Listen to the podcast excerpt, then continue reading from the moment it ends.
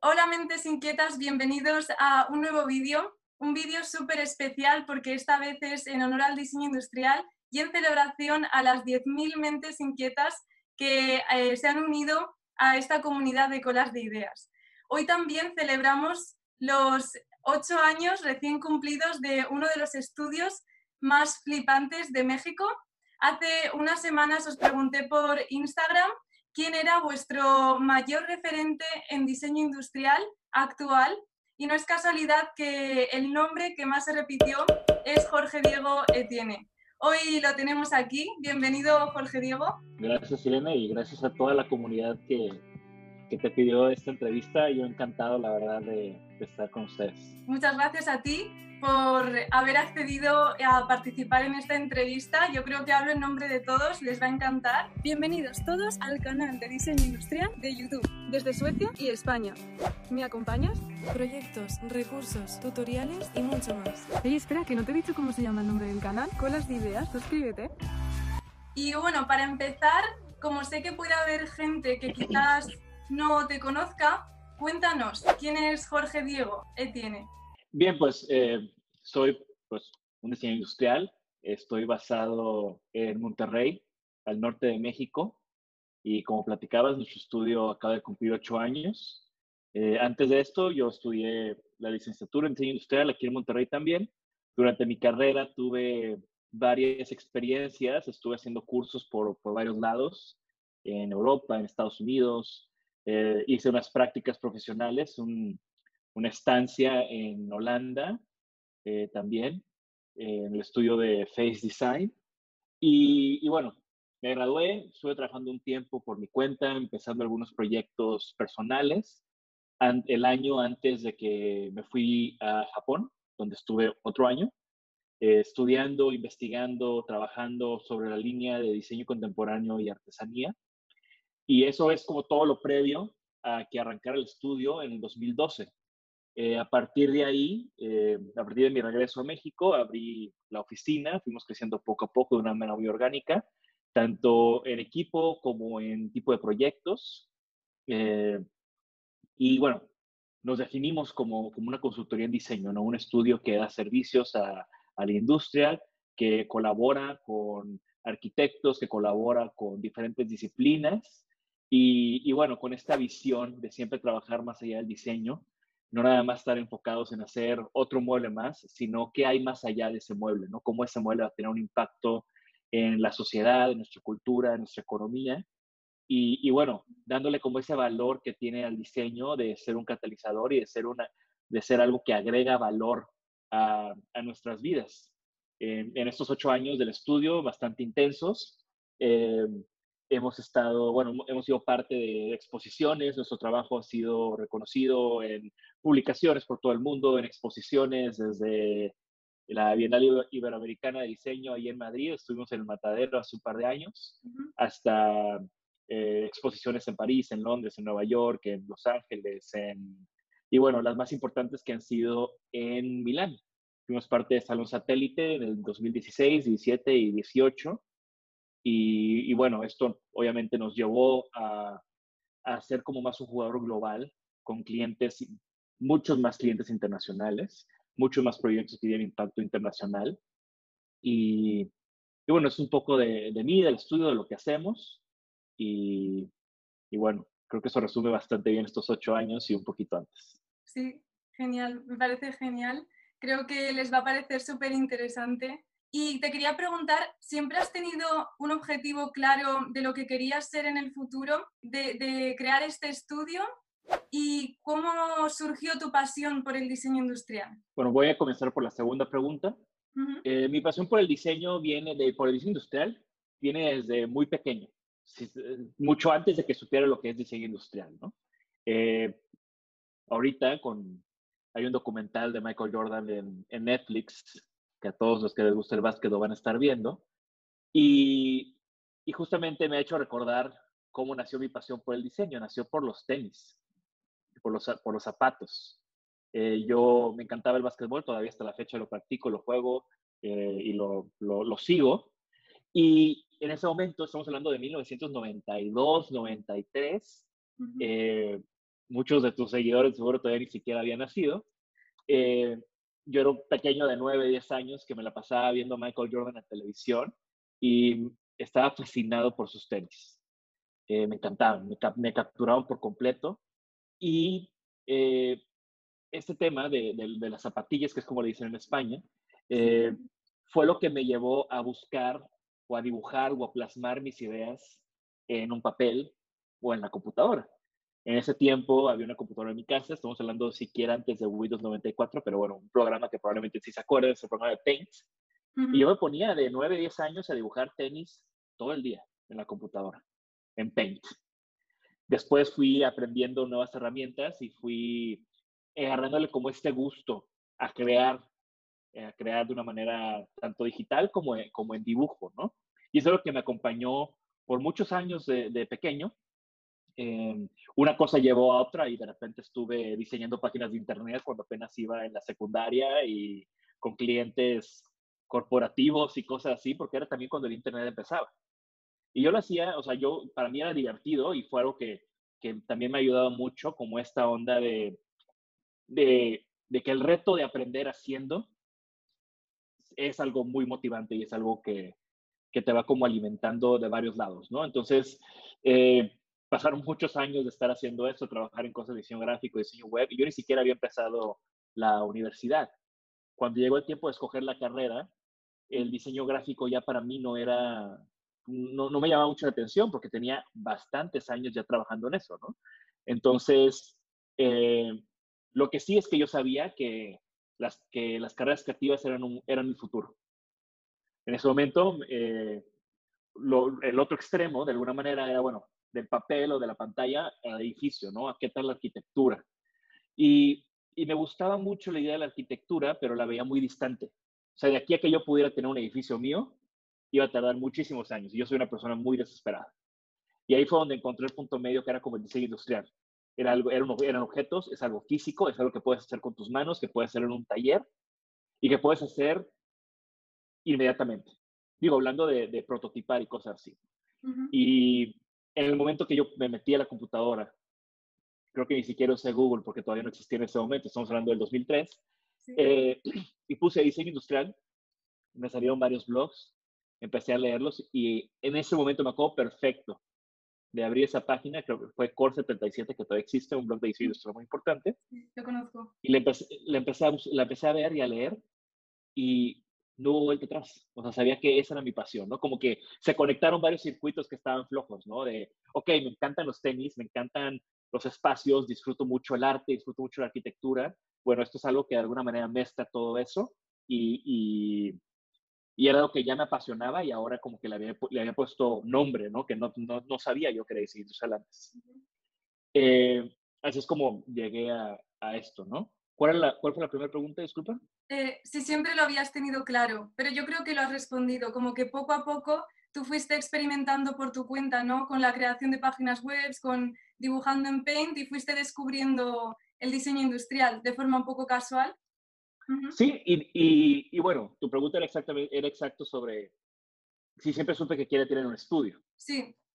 Y yo creo que si eres estudiante de diseño industrial y no quieres tener tu estudio, pues no estás, no, no, no estás siendo suficientemente, eh, ¿cómo se dice? Eh, no tienes la mira alto, ¿no? O sea, yo creo que siempre, siempre debes de buscar alcanzar las estrellas. Y ya, eh, eso de siempre, tu meta siempre debe ser algo que parezca inalcanzable. Entonces, hoy por hoy, si eres estudiante, debes de estar con la meta de quiero tener mi empresa, quiero tener mi marca, quiero, quiero tener mi estudio. Y desde que estás estudiando, hacer todo lo posible por llegar a ello, ¿no? Y eso fue algo lo que yo hice. O sea, entre más aprendía en la carrera y más leía de los diseñadores que admiraba y de las marcas que me gustaban y el tipo de proyectos que, me, gustaban, pues más tenía claro que eventualmente quería tener un estudio. Eh, hay muchos caminos de llegar a ello. O sea, a mí me hubiera gustado, por ejemplo, graduarme y trabajar en varios lugares y después ya abrir mi estudio. Eh, por la situación en México, por la situación económica de cuando me gradué, que había una crisis global que ahorita justamente 10 años después le va a tocar a mucha gente una situación similar. Eh, no tenía muchas opciones de dónde trabajar y así fue como yo comencé haciendo lo mío y de alguna manera fue un atajo. la, la, la, situación de ese momento fue un atajo a yo tener un estudio. Eh, pero me hubiera encantado ir y aprender a otras personas. La única experiencia que yo tuve similar fue eh, mi estancia en Holanda. Y, desde el primer día que llegué, como yo ya tenía claro que lo que quería era eventualmente tener mi propio estudio, pues llegué le dije a, Cody, el, diseñador del estudio, le dije, vengo aquí a aprender todo lo que puedo aprender más allá de diseño. O sea, quiero aprender, quiero aprender de negocio, quiero aprender de cómo llevas tus clientes, quiero aprender cómo manejas a tu equipo. Y, y él fue súper abierto conmigo y me dijo, bienvenido y eh, reto aceptado. No es, como que, no es como que se tomó tiempo enseñarme, simplemente me dejaba ver, me dejaba observar y cuando yo tenía preguntas me las contestaba. Y, esa fue como mi gran experiencia, ¿no? De hecho, cuando abrí mi estudio, muchas de las cosas que, hice fue más o menos replicar cómo Cody manejaba su equipo, su estudio, sus proyectos en Holanda. Entonces, de nuevo, ¿no? O sea, creo que al final la meta de tener un estudio debe estar ahí. Para mí estuvo ahí desde el primer día que conocí el diseño industrial. Y, y bueno, estoy muy contento de ya tener ocho años con él interesante todo lo que has contado y yo estoy de acuerdo en que todos deberíamos tener como esa ambición de crear algo nuestro propio, ¿no? Y también me parece curioso que mm, al final, cuando eres creativo, quizás las carreras que se te vienen a la mente son diseño gráfico, arquitectura, y sin embargo el diseño industrial es algo común que, que lo vamos descubriendo poco a poco, no es como algo que quizás tus padres, tus tíos eh, te digan de primeras, ¿no? Como que no, no se conoce tanto. Sí, exacto. Y yo tuve la suerte, eh, porque si es historia de mis papás no saben lo que es o no están muy, muy de acuerdo que estudie eso y demás, es algo muy común en el diseño industrial. Y yo tuve la suerte de que mis papás o la empresa de mis papás se trataba de diseño, era diseño editorial en su caso, pero era algo creativo no era esta idea de, híjole, si estudias eso, quién sabe cómo te va a ir, eh, no estoy seguro si vayas a poder ser exitoso si te metes en esas cosas de diseño, ¿no? Y en mi casa era de alguna manera como, pues, de lo que, de lo que la familia siempre vivió. Entonces, eh, y también al yo tener ya varios años trabajando y haciendo buen dinero para un niño de secundaria o de preparatoria, haciendo cosas de diseño, pues también mis papás no dudaban en que yo iba a poder pues cumplir mis metas, ¿no? Y, y salir adelante con, con esta carrera. O sea, que tuviste ese apoyo. César Gimar, que es eh, uno de los seguidores, te pregunta, ¿cuál fue la materia de la universidad que te resultó más difícil? Volviendo a la época de la universidad. Uy, bueno, aquí es donde tengo que hacer un, un paréntesis, ser, una, ser muy franco. Yo fui un estudiante terrible. Eh, yo me tardé seis años en terminar la universidad, o sea, dos años extras por cosas personales, porque me fui a Holanda y regresé y me salí de la escuela ese tiempo, pero principalmente porque no fui un alumno que, muy aplicado. Eh, y era raro, ¿no? Porque era, era muy geek, pero no era muy aplicado. Entonces, todo lo que eran físicas y esas cosas me iba terrible. Y no me iba terrible porque no pudiera, no tuviera la capacidad, simplemente porque no le dedicaba el tiempo y no era constante y no, no era dedicado con ellas, ¿no? Eh, también ahí hay un grado de inmadurez que, que, bueno que superé. Y, y bueno, sí, ahorita es muy chistoso porque yo estoy dando clases en la misma universidad de donde yo me gradué aquí en Monterrey y todavía están varios de mis maestros que, que fueron, o sea, que, que, tuve cuando era alumno dando clases. Entonces, de alguna manera como que no, se no entienden cómo, cómo regresé a, ahora a dar clases y cómo las cosas que han pasado en mi carrera cuando en la escuela, pues probablemente me, me hacían como un cero a la izquierda, ¿no? Entonces ahí es donde yo digo que lo importante es que tengas muy claro tu pasión. O sea, porque si tienes claro que esto es tu pasión y, y eso va a hacer que te esfuerces todos los días y que, que, tengas como este gusto de hacer las cosas y cuando haya retos, llámese en la universidad una materia difícil, llámese en la vida profesional, todos los retos que vas a tener, ya sea trabajando en un lugar o teniendo tu propia empresa, si estás convencido de que el diseño es tu pasión, pues vas a poder superarlos, ¿no? Y no va a haber reto, eh, no va a haber reto que no puedas superar. Yo pienso lo mismo y, y, yo sé que tú también defiendes el tener como esa actitud proactiva, ¿no? Que lo importante también es tener esa actitud. Y hay una frase que dijiste el otro día mm, en el directo que hiciste que me gustó mucho, que dijiste, para arrancar como diseñador tienes que crearte tus propias oportunidades. Me gustaría que nos hablaras un poco sobre ello. ¿Qué oportunidades te generaste tú cuando eras más joven y cómo lo hiciste?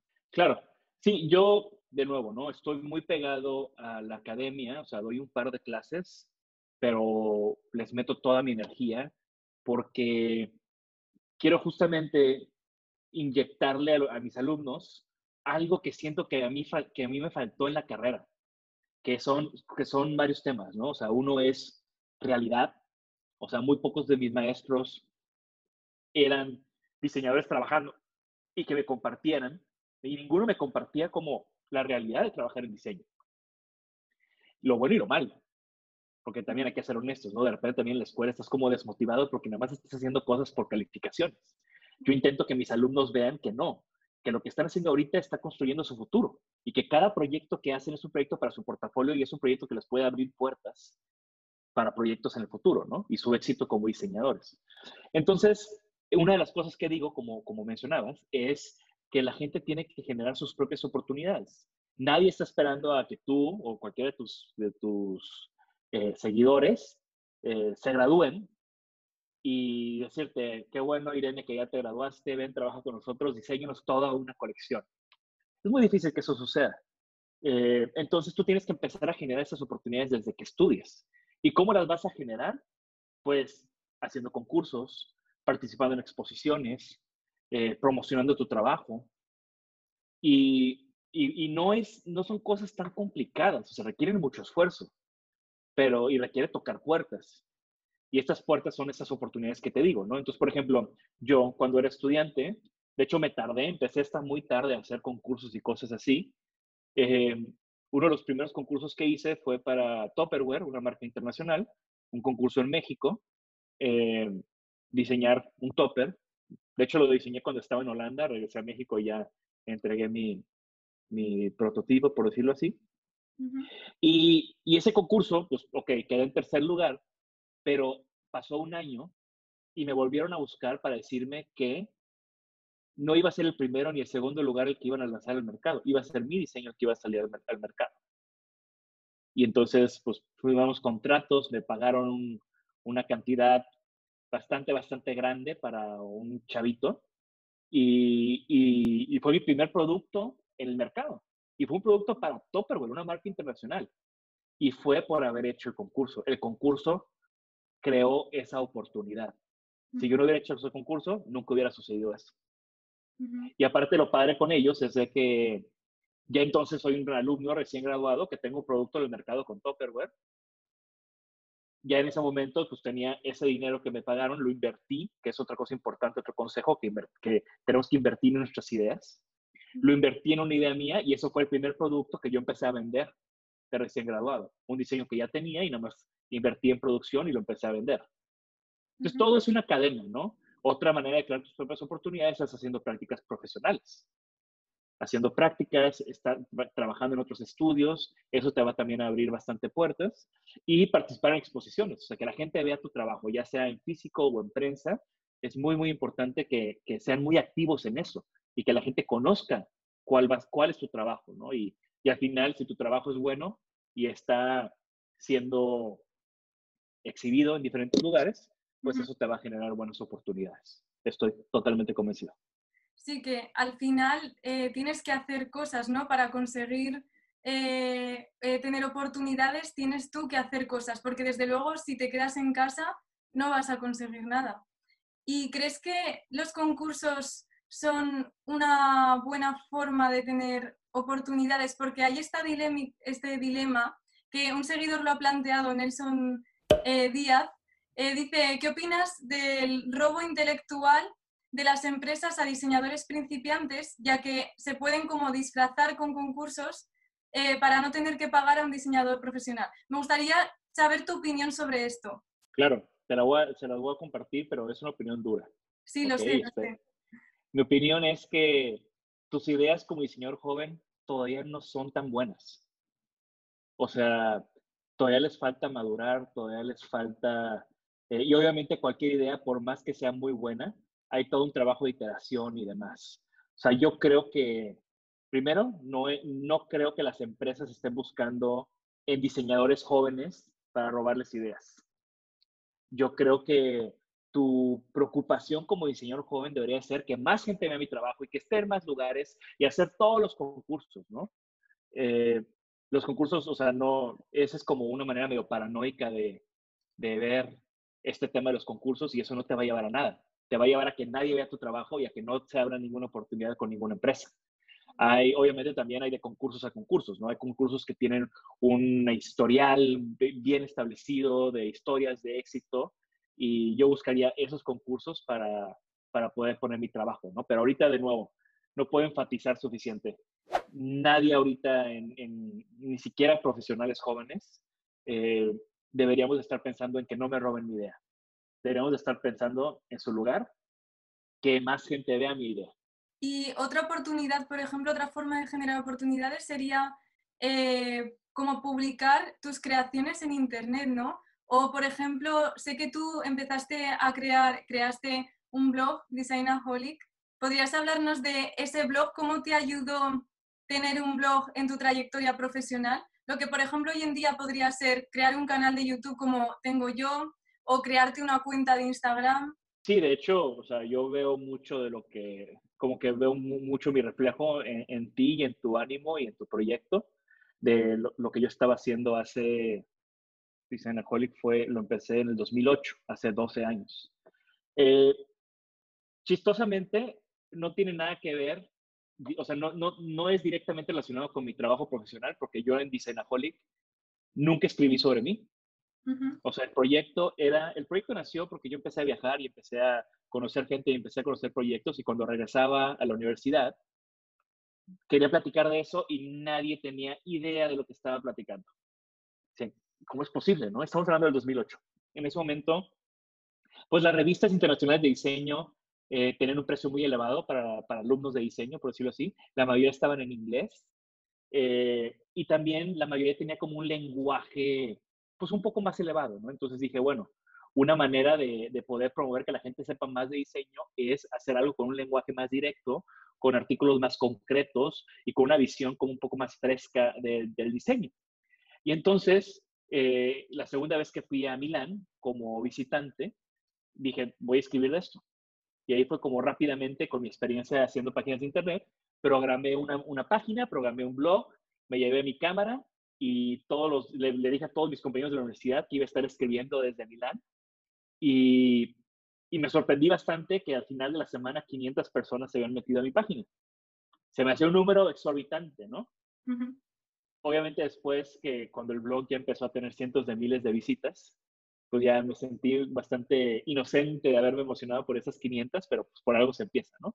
Y entonces, Designaholic era, para mí era como un embudo donde todo lo que estaba aprendiendo, aprendiendo, leyendo de revistas, de otros blogs, de libros, de exposiciones, lo podía como todo meter a este embudo, procesarlo, porque al final me ayudaba bastante a mí para poder aprender sobre diseño y poder ser como súper objetivo, súper crítico, como entender qué es lo que me gusta, qué es lo que no me gusta. Y así pude también formular como una identidad muy fuerte mía, paralelamente, viendo mucho trabajo de diseñadores de, otros lados, ¿no? Entonces es un proyecto que empecé de alumno, como tú, duró 10 años. ¿Qué pasaron en esos 10 años? Pues el equipo creció, de repente ya tenía gente contratada, tenía veintitantos colaboradores, eh, cientos de visitas, anunciantes y demás. Y eso estaba muy padre cuando no tenía mucho trabajo como diseñador, pero cuando fue creciendo el trabajo del estudio y también, también como fue cambiando la manera en que consumimos eh, información, pues yo no me quise crear, no me quise convertir en un blogger de Instagram poniendo pequeños videos y cosas así, ¿no? Entonces, yo valoro bastante como el trabajo periodístico, por decirlo así, y un buen artículo y una buena información y ser una buena fuente. De hecho, en España nos leían bastante cuando lo teníamos. Y, y, cambió, cambió la manera en que la gente consume información y yo ya no quería cambiar, la verdad. Eh, entonces a los 10 años dije, bueno, hasta aquí quedó y me voy a enfocar 200% en mi estudio, ¿no? Y, y, bueno, son de esas decisiones también que tenemos que tomar en la vida, de cómo te ves en 50 años. ¿te ves siendo un bloguero o te ves siendo un diseñador? Y pues mi decisión fue verme como un diseñador. Y algo importante es que esa pasión de Designaholic es una pasión por comunicar, por compartir, por fomentar el crecimiento colectivo del diseño en México y en el mundo. Entonces, también una de las cosas, porque yo creo que me tardé como dos años en decidirme en acabar con Designaholic, una de las cosas que, que, me hizo como tomar la decisión de, de terminarlo fue que por, por, otros, por otros medios podía seguir haciéndolo, dando conferencias que ya daba, dando clases que ya daba. Entonces tengo ya como varios canales, incluyendo mi propia cuenta personal, ¿no? Como si tú me sigues vas a ver que todo el mm. tiempo estoy como hablando de diseño y platicando de diseñadores y platicando de cosas que me apasionan. Entonces encontré otros lugares donde yo podía como vertir mi energía y mi pasión de comunicar, de compartir, de, de, sobre, de, de mi pasión del diseño, sin que fuera una responsabilidad tan grande y algo que me tomaba tanto tiempo y que era tan complicado como tener un sitio, un blog eh, en Internet, ¿no? El archivo ahí está, hay 10 años de artículos, miles y miles de artículos que pueden leer, designaholic.mx, y para que lo pasen a ver. Sí, yo lo he, lo he recomendado en uno de los vídeos que hice hace unas semanas, pero no sabía que estaba cerrado porque el último artículo creo que es de 2019, si, si no lo vi mal, y, y yo pensaba que seguía todavía activo. Pero bueno, al final yo creo que si tienes como esa personalidad así comunicadora, no importa tanto en qué formato lo hagas, ¿no? Como que de forma natural, eh, pues vas a ir evolucionando. Igual antes estabas más en el blog, más enfocado en el blog, y ahora igual te enfocas más en, en Instagram o como dices en, en, las clases que das con tus alumnos. Exacto. Sí, o sea, aquí el chiste, como les decía, ¿no? Tú tienes que, si eres diseñador es porque te apasiona y tienes que compartir esa pasión. O sea, es algo que no se puede quedar embotellado. Y has dicho que surgió porque empezaste a viajar y sé que, has nombrado a veces lo de que hiciste cursos de verano eh, en Nueva York, que también has estudiado en, Londres. Y quería preguntarte, ¿cómo de importante crees que es salir fuera a estudiar diseño industrial? Si crees que estudiar en el extranjero determina el éxito de un diseñador industrial, porque también se ve mucho que los diseñadores industriales de hoy en día que más destacan, pues igual tienen, eh, han estudiado un máster en Milán o este tipo de cosas, ¿no? Entonces quería saber un poco tu opinión sobre eso. Yo creo que es, importante tener cultura de diseño. Y esa cultura de diseño en gran parte la obtienes viajando. Eh, yo siempre digo que entendí cómo hacer diseño en México después de tener experiencias viajando y trabajando y estudiando en todos esos países, Japón, eh, Italia, Inglaterra, eh, Holanda, Estados Unidos. O sea, tener toda esa visión global me ayudó a entender cómo trabajar localmente y entender que, que como se hace diseño en Milán, tal vez no es la manera en que tienes que hacer diseño en Zaragoza y tal vez no es la como se hace diseño en Nueva York, no es la manera en que tienes que hacer diseño en México. Pero de nuevo, poder observar cómo sucede en otros lugares me hizo entender cómo hacerlo aquí. Eh, y bueno, creo que para mí viajar es muy importante. Eh, me encanta y aprender viajando y conectar los puntos de las cosas que estuviste leyendo o, o, aprendiendo y de repente ir y vivirlo y verlo. O sea, recuerdo mucho hace un par de años que fui a la Bauhaus. O sea, después de tantos años de estudiarla y admirarla y venerarla, y estar ahí y pisar el mismo piso que lo hizo Marcel Breuer o Walter Gropius, pues es algo, fue algo bastante, bastante especial, ¿no? Y, y, no solamente tienen que ser viajes de diseño, o sea, cualquier viaje te, te aporta un elemento cultural que, que, invariablemente va a terminar siendo parte de, este como, como cultura colectiva que, que, se debe de ver en tu diseño, ¿no? Yo creo que el diseño se trata de, bueno, el diseño debe estar informado, o sea, más que decir me inspiré en, yo siempre digo me informé con, me informé de esto que pasó, me informé de esto que aprendí, y eso es lo que nutre eh, un buen diseño, ¿no? También cuando hablamos de, de, diseño, por más de que lo estés trabajando localmente, yo siempre creo que debe, debemos de buscar tener un lenguaje universal y que si estoy haciendo un producto en Monterrey, sea un producto que se pueda consumir o que se pueda disfrutar en en Suecia, en Europa, en Japón, en donde sea, ¿no? Entonces, también ese tipo de viajes ayuda para eso. Y finalmente, la gente que conoces. O sea, más allá de cualquier curso que haya hecho en Parsons, St. Martin, Domus, eh, los cursos de Vitra en Babuché o lo que sea, más que eso es la gente que conocí. Los verdaderos aprendizajes me los llevé de la gente. Y gente que la mayoría de ellos todavía son grandes amigos y que tengo contacto con ellos y que, que es gente también que aporta, que aporta muchísimo a, mi vida, ¿no? Entonces, eh, viajar es, es, sumamente importante. No, ¿no? Y no nada más es irte al otro lado del mundo, o sea, también viajar dentro de tu país, viajar dentro de tu, pues, ustedes que están en Europa, pues, eh, ¿qué, ¿qué, daría yo por tener todo lo que tienen ustedes ahí a, un, a un, tren de distancia? Sí, yo, bueno, ahora un poco peor con el tema de coronavirus, pero sí, sí. Y yo creo que es súper importante viajar, sobre todo porque te abre la mente, ¿no? Eh, y también te hace ver otras formas de hacer diseño.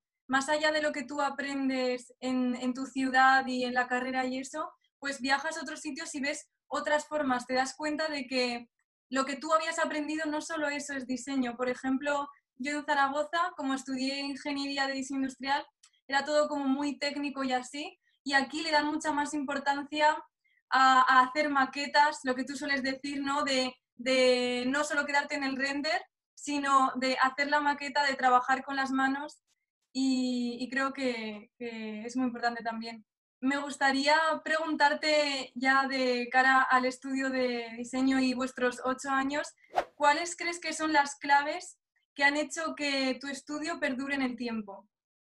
Porque al final eso tiene mucho valor, ¿no? El continuar un proyecto en el tiempo tantos años. Sí, yo creo que es la persistencia. O sea, tener un estudio no es el camino fácil. Entonces, van a haber muchos momentos difíciles, van a haber muchas noches sin dormir.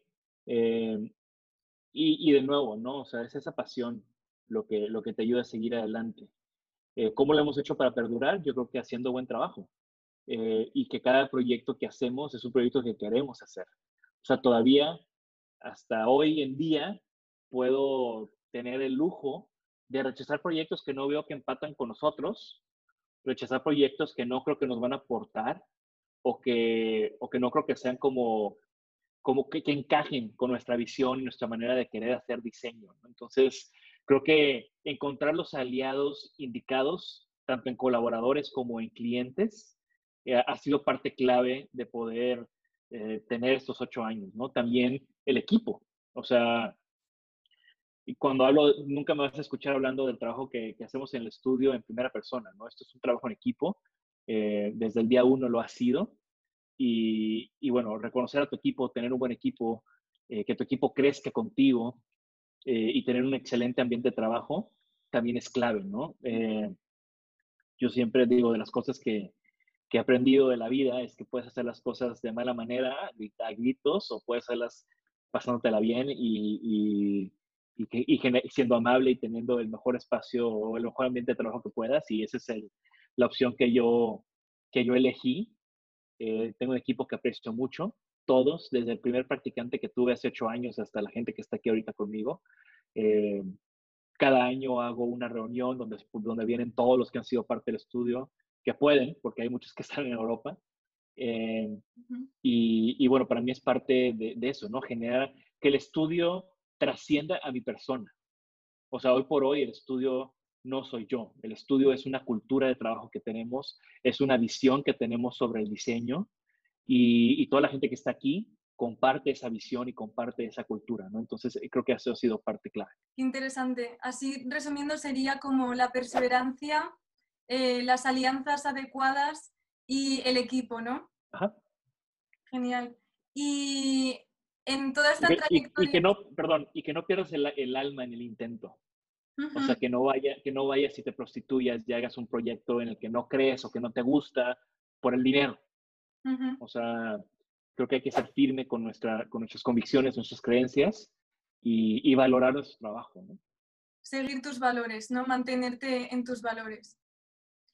Y de todos estos años, ¿cuál ha sido el momento que tú recuerdes más duro y cómo lo superasteis? Muchísimos. Uh -huh. Creo que ahorita es un momento muy, muy duro lo que estamos viviendo con, con esta crisis global de, del COVID.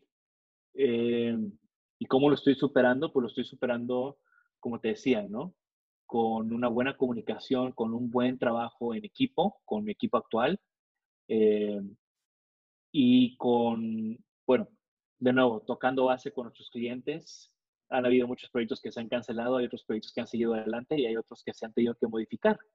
Entonces creo que ahorita eh, lo, hemos, lo hemos estado logrando eh, sobrellevar esta situación, siendo más flexibles de lo normal, eh, encontrando oportunidades en esta crisis. Y, y, bueno, cuando hablo de oportunidades es muy diferente a ser oportunista, ¿no? O sea, no querernos aprovechar de, de, lo que está sucediendo, simplemente entender cómo los hábitos, costumbres, necesidades, metas de nuestros clientes y de la gente están cambiando y cómo ayudar a, hacer proyectos que aporten en, en, a la gente y a nuestros clientes, ¿no? Eh, también otra cosa complicada de lo que estamos viviendo es la incertidumbre. Y yo creo que la mejor manera de, de conllevar la incertidumbre es, como, como les decía, con la comunicación. Teniendo un canal claro de comunicación con tus clientes, teniendo un canal claro de comunicación con tu equipo de trabajo y, y bueno, tomando las medidas que puedas tomar. O sea, al final del día, sí es un estudio y lo que sea, pero es un negocio.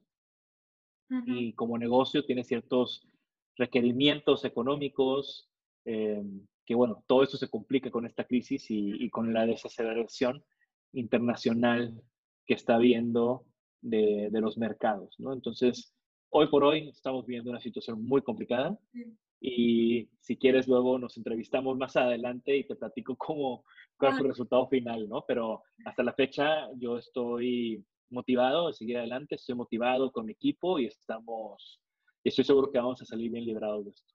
Uh -huh. Al final yo creo que es un poco lo que has dicho tú de, de adaptarse, ¿no? Adaptarse a la situación y, y, darse cuenta de que van a surgir nuevas necesidades al final. Que, que como que si hay un cambio eh, a nivel de la economía, también va a haber un, un, cambio a nivel de la sociedad y a nivel de, de diseño, entonces. Uh -huh. Es correcto. Y, y, volviendo al estudio otra vez, algún tema un poco más feliz y no tan oscuro como momentos duros, ¿no? A lo del estudio. Eh, Pero es bueno, perdón, es, es, es, moment, es, bueno que hablemos de los momentos duros.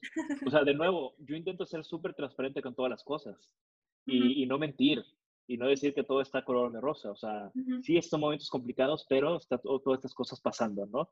Eh, tenemos que quitarnos ese estigma de que tengo que verme perfecto siempre y no está pasando nada y el estudio está perfecto, ¿no? Entonces, eh, de nuevo, como te platicaba, mucha de la gente que te sigue es gente que se va a graduar en estos uno, dos, tres años que dure esta crisis y el panorama que, que pintaba para ustedes cambió en un chisquido.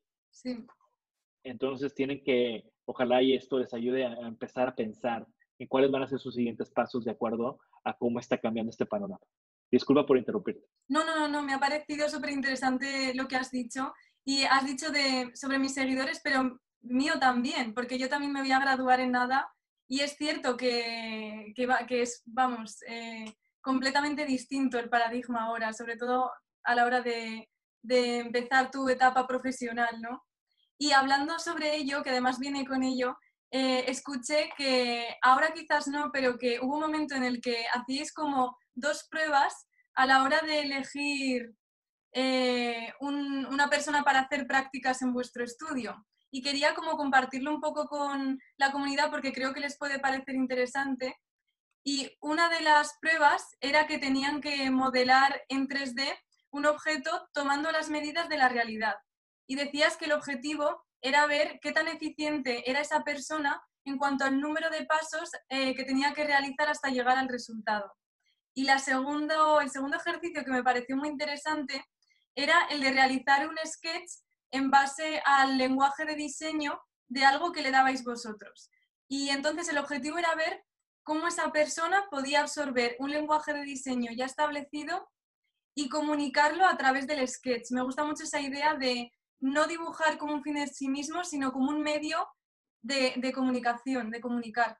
Entonces, me, me gustaría preguntarte eh, si crees que esas dos habilidades son cruciales a la hora de ser diseñador industrial en una empresa o en un estudio y si tú nombrarías alguna más, por ejemplo, el trabajo en equipo que has dicho antes. Sí, o sea, de nuevo, creo que eh, lo que más se valora en, el mundo laboral, sí, sobre todo cuando es gente que va entrando a, a una oficina, a un estudio, a una empresa, es eh, primero, pues que tengas los, los hard skills, ¿no? Los, los, no sé cómo le digan en España, pero que tenga estas habilidades de técnicas, o sea, poder hacer un dibujo, un plano, un dibujo técnico, un render, una maqueta, o sea, cosas que no se van a tomar el tiempo de enseñarte en, en un trabajo. Yo creo que eso es como lo, lo, primero, el primer nivel, por decirlo así. El segundo nivel, que bueno, eso por lo general yo lo mido con un portafolio. Sea, en el portafolio ya puedo apreciar más o menos, ¿no? Luego, la, la prueba esa que platicábamos es algo que yo hacía hace ocho años. Yo ya tengo tres, cuatro años de no contratar gente, ya lo hace Alex de, mi estudio, bueno, no está aquí, pero por lo general se sentaría aquí al lado. Eh, y él tiene su manera de hacerlo. Pero yo lo que hacía era esta prueba donde quería ver dos cosas. Primero, tu capacidad de observación y, bueno, tu capacidad de, hacer las cosas técnicas de modelar a partir de observación. Y lo segundo era tu capacidad de comunicar y de procesar un lenguaje de diseño en el sketch. Entonces, eh, ese es como un segundo nivel. Y al final, el tercer nivel, ya si pasas esas dos cosas, es simplemente eh, estar seguro que voy a estar, que voy a poder estar sentado ocho horas al lado de ti en un día, o que un día vamos a poder desvelarnos trabajando. O sea, que haya como ese match personal mucho tiene que ver la pasión que tengas por el diseño. Eh, y, bueno, eso es algo también que yo lo, para mí es una cuestión de vibra, de la vibra de la persona y es algo que lo puedo, lo puedo entender, lo puedo captar bastante rápido, ¿no? Si es alguien que, que, que, va a ser un buen miembro de este equipo. Ahora, como te decía, el estudio a los ocho años ya tiene una cultura muy marcada y ya casi, casi automáticamente solita una persona entra, no, no, le, no, no hace buen match con nosotros y, se, se no, es muy claro, ¿no? Entonces, por eso mismo tenemos que ser como más, eh, más eh, conscientes y más minuciosos en nuestro proceso de, de selección de gente. Me parece súper interesante, sobre todo como para mostrar un ejemplo de lo que podría ser, eh, porque, por ejemplo, quizás en otras disciplinas normalmente cuando quieres acceder a un trabajo se te hace como una entrevista de trabajo y suele ser más, suele ser más eh, una conversación, ¿no? una entrevista. Pero en nuestro caso puede ser que nos pongan delante un ejercicio práctico, como hacías tú a, esos estudiantes que querían formar parte de tu equipo. Entonces me parecía interesante hablar de ello. Eh, bueno, ya vamos a pasar hacia el final de la entrevista y quería hacerte algunas preguntas así que han hecho los seguidores también con este tema sobre el ámbito profesional y laboral, eh, Nicolás Puyo pregunta, ¿qué trabajos crees tú que tienen mayor demanda? Él dice en Argentina, pero puedes hablar de Latinoamérica en comparación con el extranjero. No te podría contestar con certeza, la verdad. O sea, yo creo que ahorita gran parte del trabajo del diseño va a ser generar esa demanda, o más que generar esa demanda, es probar el valor de lo que hacemos en un momento como el de ahorita de crisis, las empresas lo primero que cortan es su presupuesto de diseño, porque no ven un valor más allá que un punto de marketing, tal vez, malamente. Entonces, es por eso que ahorita como diseñadores tenemos que ser, hacer mucho hincapié en cómo comunicamos nuestro trabajo y cómo comunicamos el valor de nuestro trabajo. Entonces, eh, digo, de seguro hay estadísticas y ese tipo de cosas, pero pues no es algo que yo siga, que yo pueda contestar, ¿no? Entonces, al final yo creo que tenemos que partir, o sea, si es lo que quieres buscar por dónde hay trabajo, pues parte por lo que te apasiona hacer y por lo que eres muy bueno haciendo. O sea, esa combinación de lo que se te da bien y lo que te apasiona hacer, ¿no? Y lo que te gusta. Exacto. Y ahora ya un poco más centrado en ti, eh, Michael Gutiérrez pregunta, ¿cómo superas tú un bloqueo creativo? Si tienes algún truco. Yo no creo en los bloqueos creativos. Ah, ¿no? Eh, no. Yo, yo tampoco creo en la inspiración. O sea, de, nuevo, ¿no? Yo te hablaba hace un tiempo, hace un, rato que platicábamos de, del diseño informado. Entonces, si tú te informaste bien, el trabajo creativo va a fluir. muchas veces cuando tienes un bloqueo creativo es porque no estás muy bien informado. O sea, si yo quiero, y bueno, esa información puede venir de muchos lugares. O sea, yo lo que siempre digo es, si quieres diseñar una silla y lo único que estás haciendo es viendo sillas, pues probablemente tu silla no sea una silla muy novedosa. Entonces, esa información que te platico debe de venir de tanto del proyecto, o sea, qué quieres lograr, tener muy claro qué es lo que quieres hacer, eh, qué materiales quieres usar y demás, eh, a qué mercado quieres llegar, eh, como informado del cliente. Por ejemplo, yo siempre trabajo para clientes, entonces para mí es muy importante estar informado de si el cliente ya tiene un estilo, si el cliente tiene un reto para este proyecto, ese tipo de cosas que para mí forman un proyecto, ¿no? Y luego ya entra en otro tema como tendencias, otro tema como referencias visuales, que jalo de arquitectura, que jalo de arte, que jalo de piezas icónicas de diseño. Eh, y todo eso informa mi proceso creativo y hace que sea muy fluido y que las cosas no, no tengan bloqueo de ningún tipo. O sea que para ti no es que haya un, bloqueo creativo como tal, sino que hay como una falta de, tener referencias y de información.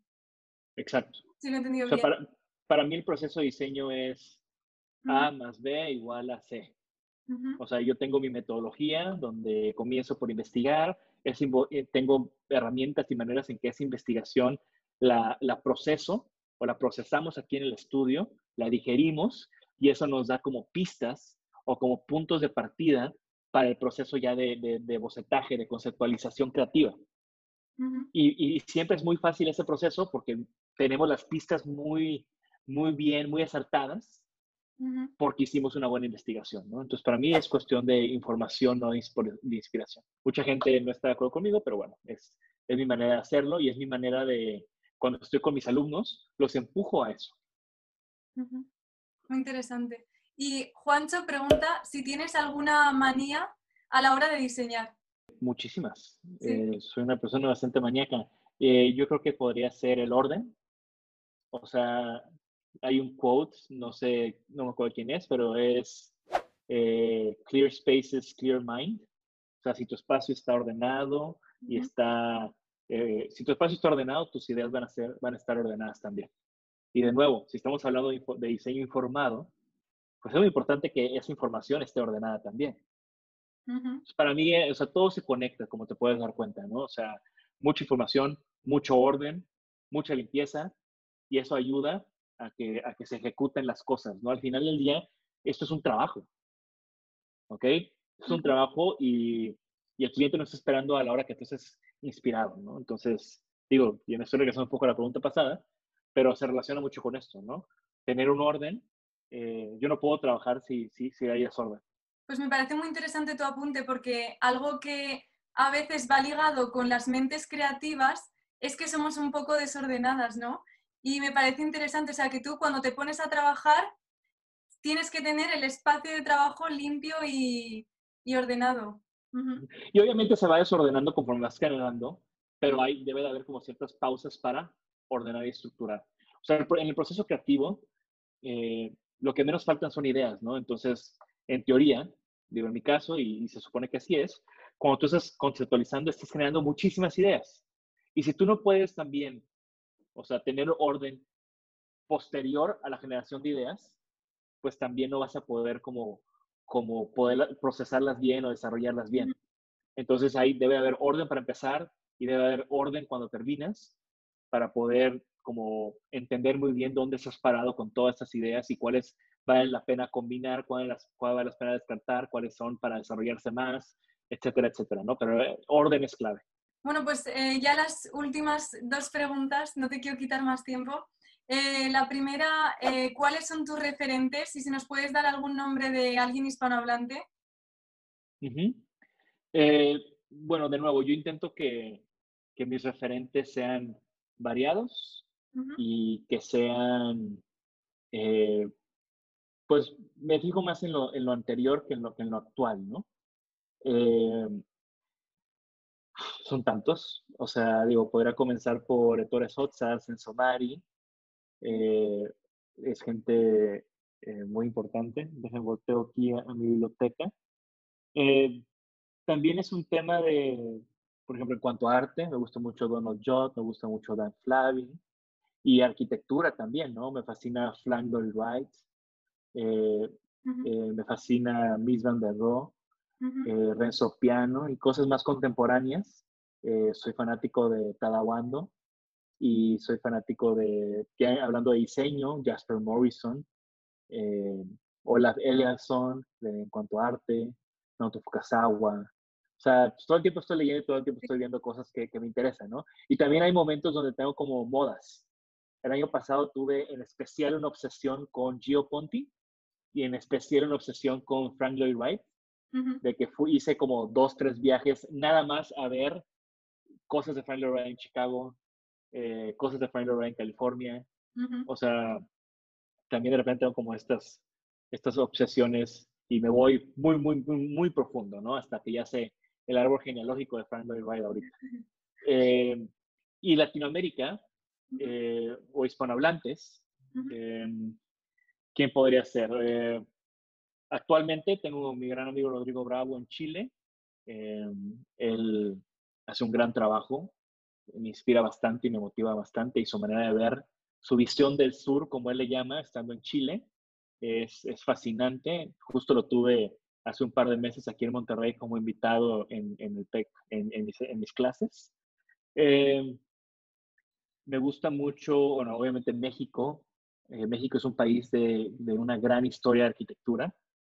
Eh, Luis Barragán es un referente eh, muy importante y es alguien que, que, que me ha inspirado bastante. y que también tengo como esta manía de querer ver todos sus edificios. Ya me faltan, ya me faltan muy pocos. contemporáneos, hay un arquitecto que se llama Alberto Kalach, que, hace trabajo genial. Y bueno, mis compañeros, amigos eh, de un proyecto paralelo que tengo que se llama eh, Cooperativa Panorámica, Joel Escalona, Ian Ortega, Moisés Hernández y José de la O. Cada uno tiene una perspectiva muy diferente de diseño, pero todas son fascinantes y todas las recomiendo bastante si no conocen su trabajo. Eh, los admiro bastante y también me motivan y me inspiran mucho. Y también son mis mayores críticos y son las personas que son los más duros conmigo, entonces también eso me ha hecho su amistad y este compañerismo que tenemos me ha hecho crecer muchísimo como diseñador. Eh, y bueno, en España ni se diga, ¿no? Hay, grandes diseñadores también allá. Eh, mi amigo eh, de Alberto, de Cul de Sac, creo que es un despacho que también tiene una gran trayectoria y que ha explorado, explorado cosas de cosas nuevas en el diseño, ¿no? O ha cambiado esa percepción de lo que el diseño es eh, y se han metido en cosas de servicios, de experiencias, mucho más allá del objeto y creo que Cool de Sac y mi buen amigo Alberto son, son grandes referentes de, del diseño desde España. Obviamente también Patricia Urquiola, por más de que ella es más italiana que española, pero también es una gran referencia y su trabajo también lo, lo, lo aprecio lo aprecio bastante, ¿no? Y, y, bueno, podríamos hablar horas y horas de, diseño y diseñadores y cosas que, que me gustan y que aprecio, eh, pero creo que ahí podemos, con eso podemos cerrar. Sí, me encanta porque has dado un montón de nombres y además de distintas disciplinas, no solo del diseño industrial, que creo que es muy importante. Tener referencias eh, de otras cosas y también de arte o de música, porque también nos podemos inspirar eh, de ahí. Hace, unos días estaba hablando de, eh, yo, depende del día de la semana, comparto diferentes cosas en mis stories de Instagram. Los martes me gusta compartir cosas que me inspiran. Y, justo el martes compartí cosas de Radiohead. Y no solamente su música, sino Radiohead eh, tiene, desde que comenzó a principios de los 90 colaborando con el mismo artista. Eh, y compartí varios, varias piezas de arte de que ese artista ha hecho para Radiohead, desde portadas hasta eh, diferentes gráficos y también sus, sus videoclips, también, que esa es otra de las cosas también que, que siempre me, me, estimularon muchísimo, ¿no? La creatividad del videoclip en la música, creciendo en los noventas cuando MTV todavía era un canal de videos de música. Eh, la cultura visual alrededor de la música siempre fue súper motivante y, y, eso también hay referencias de eso también en mi trabajo, ¿no? Entonces también hablaba de los videos de, Radio, de Radiohead, ¿no? Entonces, como tú dices, es muy importante no nada más estar viendo diseño, hay que informarnos con otras cosas y desde música y hasta viajes como platicábamos, ¿no? Muy bien, sí, la verdad es que sí estamos de acuerdo.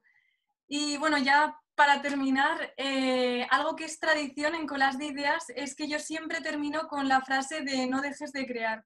Entonces me gustaría que terminaras esta entrevista eh, con una frase. Eh, una frase. ok. Sí. esta es una frase que me gusta mucho, que me ha acompañado desde que era estudiante. Es una frase de Bart Newson, el diseñador australiano, que es Good designers are geeks. Los buenos diseñadores son geeks. Sí. Y creo que eso me resume bastante bien. Sí, además desde tus inicios, como has dicho al principio, ¿verdad? Exacto.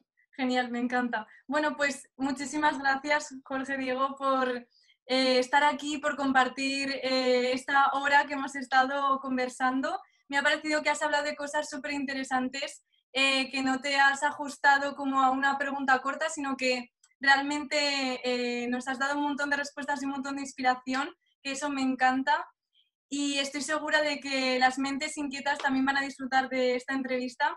Así que muchísimas gracias. Te dejo ahora el micro para que te despidas y para que les recuerdes también dónde pueden encontrarte por las redes sociales. Pues primero, gracias a ti, Irene, por, por invitarme. Eh, me dio mucho gusto que, que, gente, que tus seguidores te hayan pedido que, estuviera aquí contigo. Yo encantado de, compartir con ustedes, con toda tu comunidad, eh, pues estas pequeñas fragmentos de, ideas y de, mi visión sobre el diseño. Eh, y de nuevo, me encanta compartir. me pueden seguir en jd-etienne con una T-I-N en Instagram y en Twitter. Instagram es mi, mi herramienta principal, principal por decirlo así. Eh, mi sitio web es jorgediegoetiene.com. Ahí se pueden suscribir a nuestro newsletter mensual, donde también eh, compartimos diferentes proyectos del estudio, pero también otras noticias y cosas también que pueden agregar a valor a todos ustedes. Y de nuevo, gracias por tenerme aquí, gracias y saludos a todos. Y me encantaría que verlos por Instagram y que me, que me digan qué opinaron de, de esta entrevista. Y, y bueno, seguir la conversación por ahí.